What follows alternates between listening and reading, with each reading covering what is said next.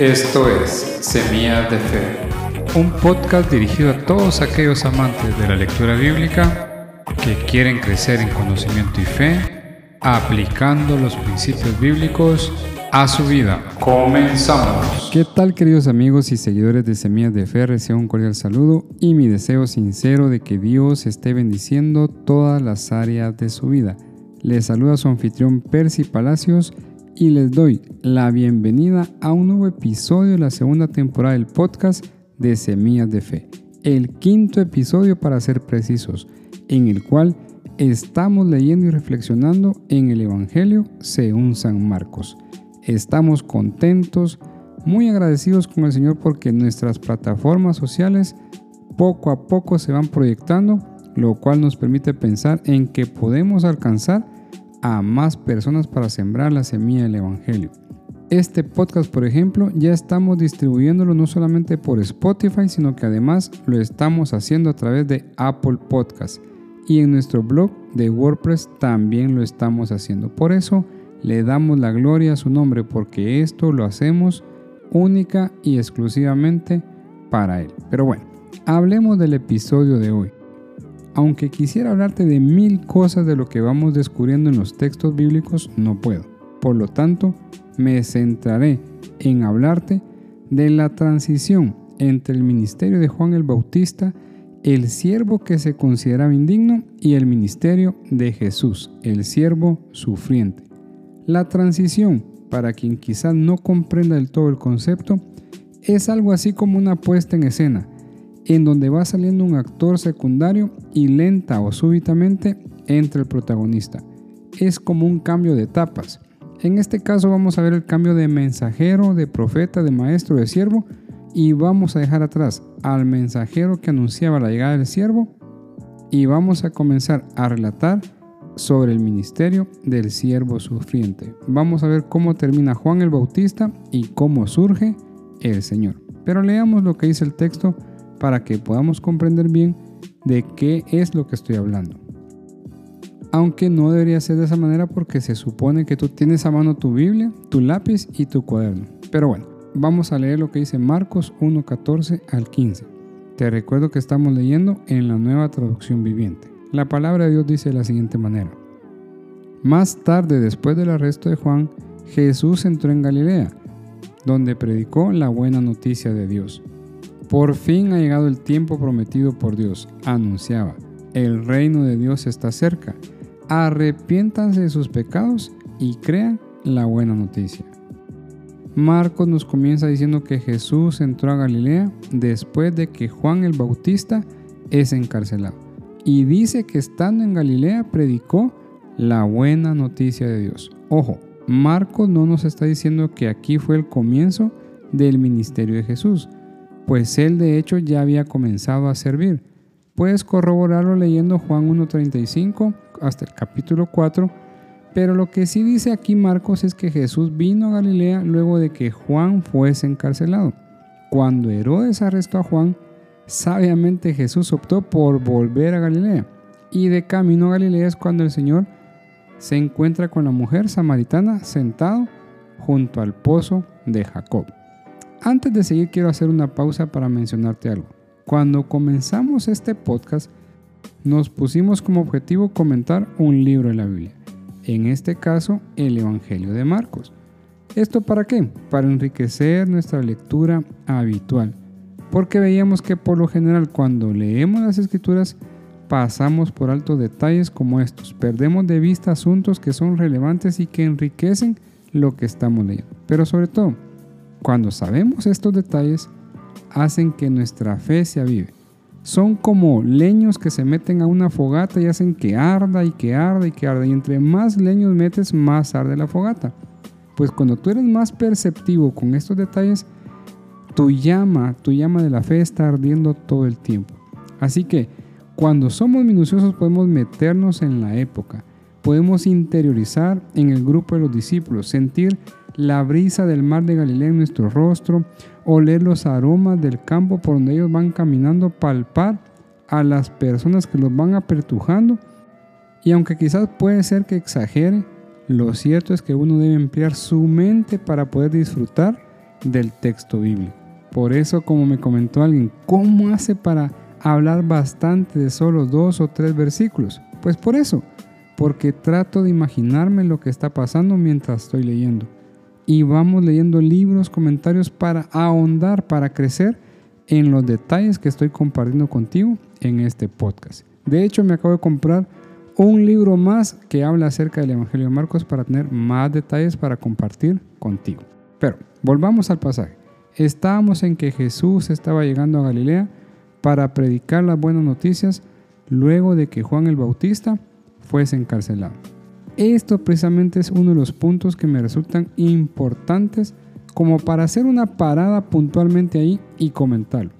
Porque estamos hablando de que Juan el Bautista apareció en el libro predicando a las multitudes en el desierto. Luego lo vimos bautizando en el río Jordán.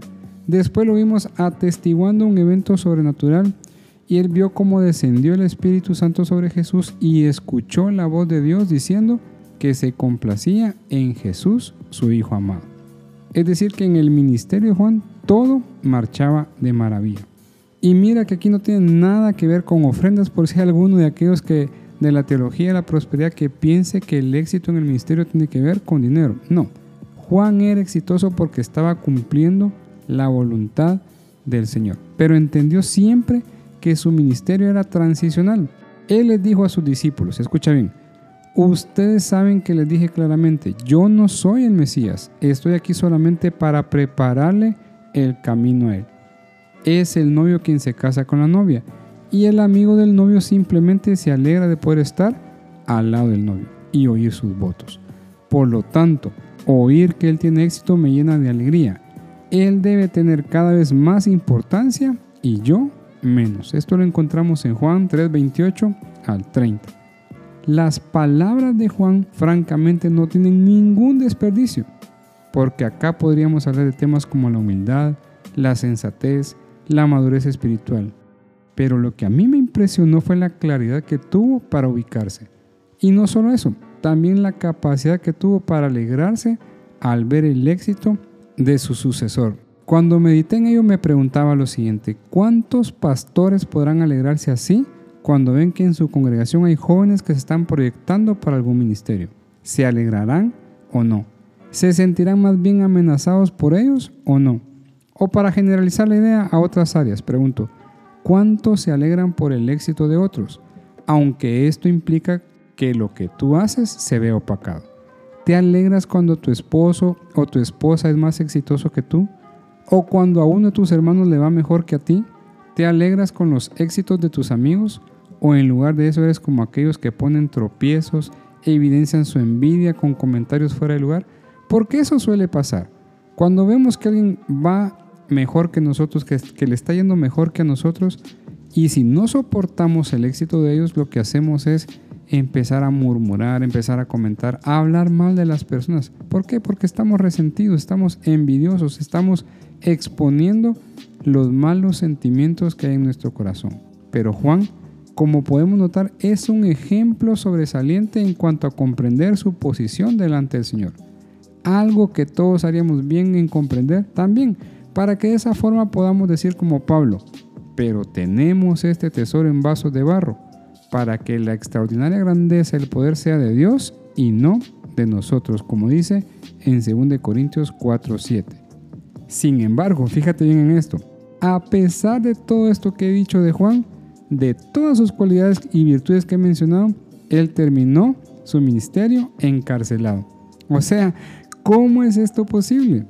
¿Cómo es posible que siendo así, teniendo tan claro lo que estaba haciendo, lo que pasó con él fue que terminó encarcelado? ¿Sabes? Esto me hizo pensar en que, ¿por qué no puedo tener un final de ministerio mejor? Un final de ministerio diferente. Quizás con un galardón como el mejor predicador del Valle del Jordán. No puedo terminar como el preacher del año. No puedo terminar siendo el profeta del siglo el Señor no pudo dejar que apareciera en la portada de Christianity Today de Jerusalén, sino que más bien terminó encarcelado por predicar arrepentimiento, por confrontar a un rey, por decirle de frente que lo que estaba haciendo no le era lícito. Y aquí entran esas otras preguntas del por qué el Señor permite que aquellos a que le están sirviendo le pasen cosas malas. ¿A poco no has escuchado o has dicho en oración, Señor, ¿por qué si yo te estoy sirviendo mi economía no mejora? ¿Por qué mi hijo nació enfermo? ¿Por qué estoy pasando penas? ¿Por qué esto? ¿Por qué lo otro? Aquí lo que estamos haciendo es que estamos perdiendo el enfoque del reino. Así que vamos a poner esto en el contexto de la dinámica del reino de Dios. Mi argumento por lo tanto es este. Por lo general se dice que lo importante en la vida no es cómo comienza la carrera, sino cómo la terminas. La lógica, por tanto, nos lleva a pensar en que si empiezas mal algo, seguramente también terminarás mal. Y por otra parte, si comienzas bien, pues terminarás bien. Sin embargo, en la dinámica del reino de Dios, las cosas no siempre ocurren de esa manera. Puedes comenzar bien, pero terminar mal, o viceversa. Es decir, que cuenta mucho el lente con el que mires las cosas, porque ante los ojos del mundo entero terminas mal si por causa del Evangelio te mataran, te persiguieran o sufriera tu familia. Pero ante los ojos de Dios sería todo lo contrario. Mi conclusión entonces es que a quienes vamos en este peregrinaje, el ente que debe importarnos es el ente del reino de Dios. Nos tiene que importar única y exclusivamente cómo nos ve el Señor y cómo le parece a Él lo que estamos haciendo, si en verdad honra su nombre o no. Porque en el caso, escucha bien esto, porque en el caso de Juan, aunque la gente piense que terminó mal o que nuestro final pudo llegar a ser miserable, como el del Bautista, en la dinámica del reino es todo lo opuesto. En la dinámica del reino, en lugar de perder, estamos ganando. En lugar de morir, estamos viviendo. Yo sé que esto suena fuerte, esto pega, porque yo también me ponía a pensar, si hoy el Señor me llamara a un ministerio y me mostrara una época de prosperidad ministerial, de nuevo, no hablo de prosperidad económica, porque hay quienes que rápido hacen esa relación. No, hablo de que en la iglesia hayan personas que vienen a Cristo, hay crecimiento, todo va bien, pero el Señor también me dijera que al final voy a terminar encarcelado por predicar el Evangelio, ¿aceptaría el ministerio? ¿Aceptaría el llamado a servir de esa manera o no? Y sabes algo que para esto no necesito una teofanía, ya que las escrituras dicen que el Señor advirtió que por causa de él vendría persecución. Es decir, que no hay corona sin que primero sintamos las espinas. O como dijera mi amigo Paolo, hay que pelar la papa y no ser como aquellos que la quieren ya pelada. Pero eso lo vamos a comentar en un episodio posterior. Entonces, preguntémonos, ¿por qué nos afana tanto hoy ser trending topic? Pastores, líderes, servidores top, ¿por qué nos derrumbamos hoy cuando no nos reconocen lo que hacemos? ¿Por qué no decimos que ni postrados como esclavos somos dignos de desatar las sandalias de sus pies? ¿Por qué estamos queriendo hacer que el ministerio, el evangelio tenga comunión que se congracie con el mundo? Si no puede haber ninguna comunión entre la luz y la oscuridad. Y sabes algo, nunca esto podrá llegar a ser posible. Nunca habrá tal unión. La respuesta es porque no hemos comprendido la dinámica del reino de Dios. ¿No te recuerdas que fue precisamente eso lo que el Señor les recomendó mucho a sus discípulos?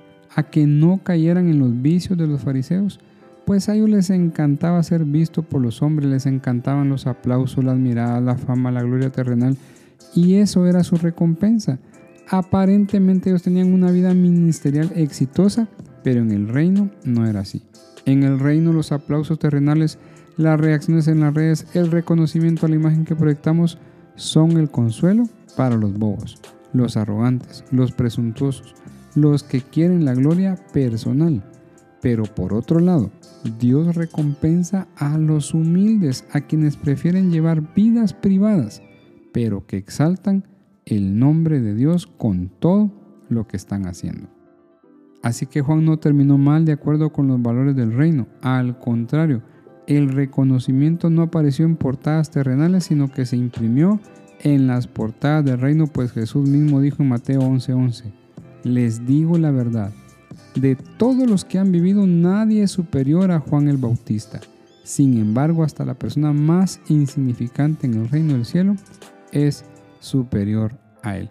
Es decir, que Jesús dedicó unas palabras para mencionar la clase de persona y la clase de ministerio que Juan el Bautista había desarrollado.